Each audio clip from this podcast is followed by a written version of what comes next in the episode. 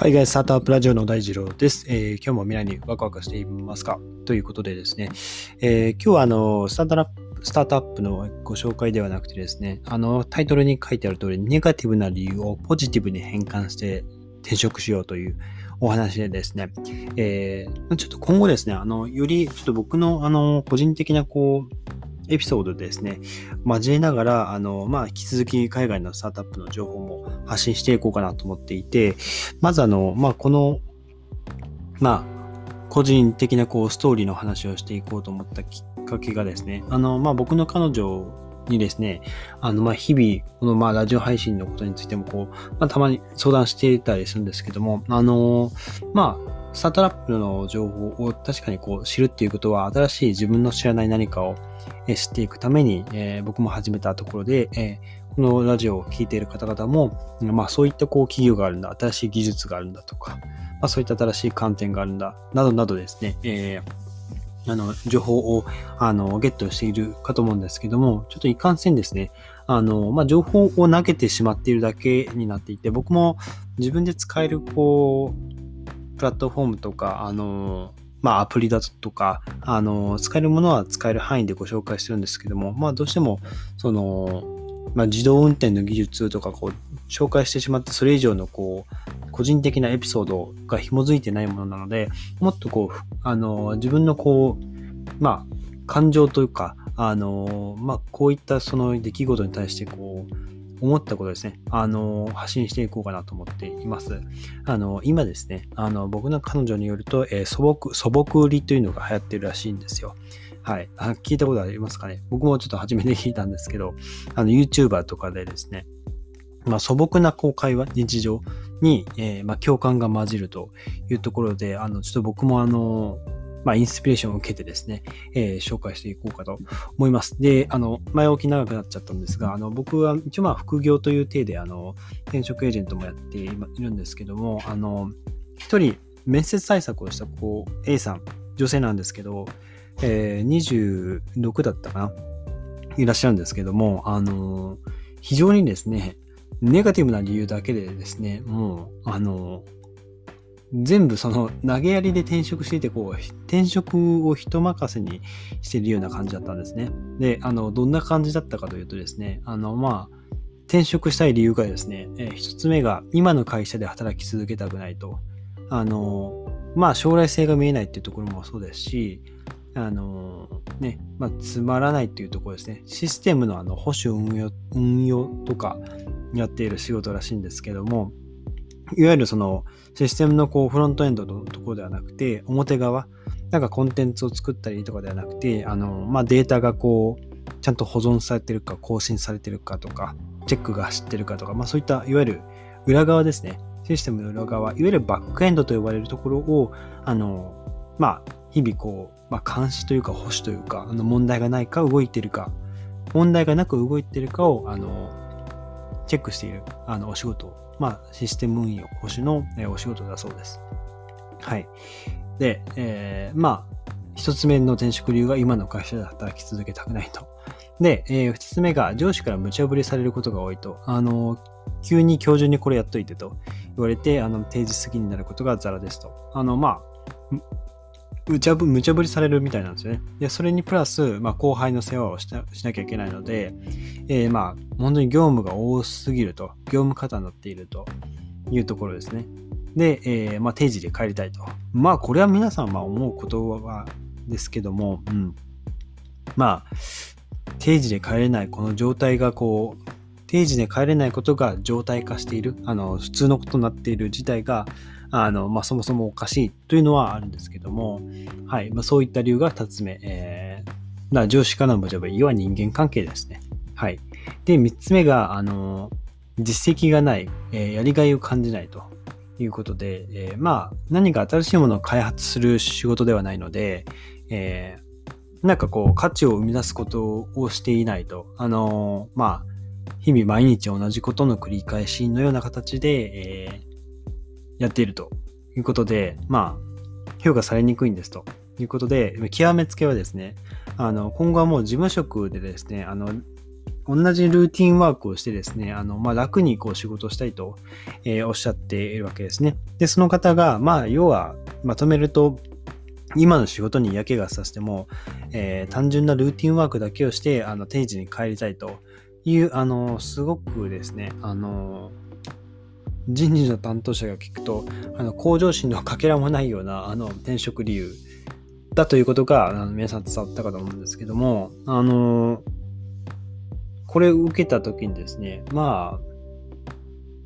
通るわけがないと思ったので、あの、このネガティブな理由どうポジティブに変換しようかなっていう話なんですけども、あの、一つ目の、あの、今の会社で働き続けたくない。これはですね、あの、まあ、これあくまで僕なりの解釈なんですが、あの、年齢的にま26っていうお話だったので、えー、まあ、第二新卒、ギリ第二新卒ぐらいですかね。はい。で、まあ、これまで一回も転職したことないっていう話だったので、あの、まあ、未経験の業界、えー、業種にチャレンジするのであれば、まあ、年齢的なところも考えて最後のチャンスだと、えー、未知の領域に、えー、自らチャレンジしていくっていうところが、あのー、最後の機会なので、えー、今回転職を決意しましたというポジティブな理由に変換しました。はい。今の会社に働き続けたくないのではなくて、最後の自分が最後に挑戦できる最後のチャンスだからという、えー、ものに置き換えてみました。はい。これ一つ目ですね。で、えー、二つ目がですね、えー、まあ、上司からの無茶ぶり、あと後輩の世話で、えー、業務が、えー、肩になっているというところ。これはですね、まあ、上司からの無茶ぶりのところは、まあ、量は、あの、要件に対して、まあ、流度、えー、まあ、粒の、えー、粗さですよね。こう、なんていうんですかね、えー、砂の粒のこの、ああ、きめの細やかさとかを、まあ、え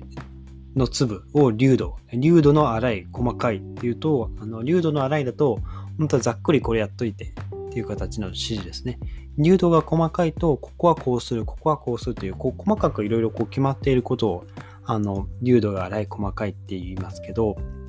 まあそういったこう投げやりな仕事に対しても、えー、自分でですね、こう、社内、社外問わず調整して、えー、カバーしていったというとこで、えー、円滑なやり取りを進めることができますと。はい。上司の無茶ぶりに応える。じゃあそれを調整できるという、まあ、ポジティブな理由に変えました。で、えー、まあそうですね。まあ後輩の世話もそこに入ってきますね。あの、まあ社内を調整するというところでひとまとめにしました。で、最後、あの、まあ、保守運用で評価されない、えー、職種のため、えー、実績がないという、えー、お話なんですが、こちらはですね、えー、あの、まあ、現場の、あの、どうやら、携帯販売系ですかね、の会社さんが、あの、使う、えー、いわゆる顧客管理ツールみたいなもので、あの、営業の方が、まあ、毎日、使うらしいんですけども、あの、それが使えないとですね、逆にその現場の営業担当は、あの、まあ、結構仕事が進まないらしいんですね。毎日使うシステムなので。まあ、それを保守しているっていうことは、あの、まあ、当たり前のことを当たり前にしているよう、当たり前にできるように、まあ、チェックをしているわけですよね。あの、まあ、人間の心臓と同じようにですね、あの、動かなくなければ、もう非常に困るわけですよ。そういった大事なシステムをあのチェックしているっていうところを、あの、まあ、実績としてこう捉える、あの、ポジティブな理由に変えてみました。はい。で、えー、まあ、要は万が一そのシステムに不具合が出れば、えー、多くの営業担当の方にこう、支障が出るという話なので、そこはあの、まあ、実績ではなく、その、当たり前にそのシステムが動いてるっていうこと自体が実績なんですと。事故がなかったんです。一回も。みたいなあの言い方をすれば、それは実績と言いますよね。はい。ということでですね、あとはまやりがいを感じないっていうのは、あのなんて言うんでしょう。もう応募する企業によって、やりがいを見つけていっていけばいいんじゃないかなと思います。はい。あの、まあ、死亡してる会社さんの中で、えっと、なんか損害保険とか、まあ、そういった会社さんがあったので、えー、まあ、自分がこう、ね、一貫してこうお客さんからのこう事故のご連絡とかがあった時に、えー、まあ、その事故の収束と、えー、まあ、慰謝料を払うのか払わないのかとか、そういったまあお金のところですね。まあそういったところも、弁償とか、あとそういったところも踏まえて、えーまあ、一人で一貫して迅速にサポートするっていうところで、お客様のこう不安を取り除いてあげるというところがやりがいにつながるんじゃないですかという形で、あの、やりがいのところは、あの、これから行きたい業界の、に合わせてこう、あの、ご自身で考えていったという形でですね、はい。あの、A さんの、えー、ネガティブな転職の理由をあの全部ポジティブに変換しましたというお話です。はい。あの、これ非常に僕もあの参考になったというか、非常に頭を使ったあの面談だったなと思ってて、あの、まあ、転職の理由って人それぞれですよね。あの、大体人間関係で、あの、転職する。7割か8割ぐらいが人間関係っていう話が、あの、よくあると思うんですけど、まあ、まさしく、これもドンピシャだなと思ったんですが、えー、まあ、本当に転職したい、いい環境に行きたいなら、それなりの理由がないと、えー、まあ、通らないっていうのを、あの、なんて言うんですよ。今のこう、僕ももう若くはないですけども、えー、まあ、第二新卒ぐらいの年、いわゆる25歳以下の子たちですよね。はい。は、なんていうのかな。うーん、もう本当に自分事として捉えられていないっていう、あの、転職を舐めているといえばそれにつで終わっちゃうんですけども、うん、まあ、これは、あの、自分のことなんだからもっと考えろよっていう、言ってしまえばそれで、あの、済む話なんですけど、そこを自分で考えられないから相談してきているというのは、あの、理解できるんですが、うん。なんかこう、すごくもどかしいなといった、あの、面談だったので、あの、皆さんもまあ、もし転職するっていう場合は、えー、まあいろんな環境にある中で、えー、絶対逃げちゃダメだっていう場合はないと思ってて、あの逃げることも時には必要かなと思っています。あの、まあ上司がこう普通にパワハラしてくるとか、あの、上司なんて選べるものではないという認識なので、あの、まあ、逃げるっていうところも、あの、まあ、実際に転職するときには、まあ、ポジティブな理由に変えて、あの、新しい環境で挑戦をしたいと考えたというところで、あの、まあ、理由なんてどうとでもなると、あの、僕も思っているので、えー、まあ、これを聞いてる皆さんは、あの、結構、あの、情報感度に高い方たちが多いかなと思いますが、あの、転職の理由自身も、転職の理由自体もですね、あの、もちろんポジティブな理由が多いかと思うんですけども、えー、こういったあの体験をし最近したので、えー、共有してみました。というところでですね、あの、まあ、僕も本業としてキャリアアドバイザーやってないので、まあ、こういったことが、あの、まあ、こういったことで皆さん悩んでらっしゃるんだなというのを、あの、改めて、えー、まあ、身をもって感じたというエピソードでございました。ということでですね、あの、今日はまあ、ネガティブな理由をポジティブに変換して、転職しようという話ですね。あの、よく僕の会社でもあの、ネガティブシンキング、ポジティブトークという、あの、まあ、教えがあってですね、ネガティブシンキングというのは、あの、大丈夫かな？僕もあの、クラウドサービスの営業なので、えっと、そのシステムに対して考慮漏れがないかなとか、あの、セキュリティの面大丈夫かなとか、あの、スケジュール大丈夫かなとか、まあそういったこう、あの何かこう、悪い面、あの、マイナスの面ですね。そういったところを常に考えてリスクヘッジをしていくと。ただ、お客様にこうお話しするとか、社内外問わずお話しするときは、こう、ポジティブな、えー、話し方、あのこういう理由があるから大丈夫ですと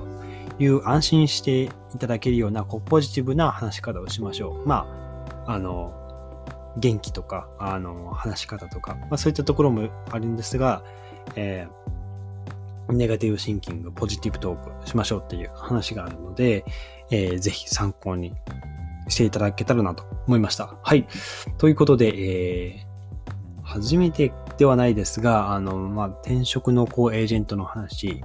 についてお話してみました。はい。今日のエピソード役に立った、いいなと思ったら、ぜひフォローよろしくお願いします。それではまたお会いしましょう。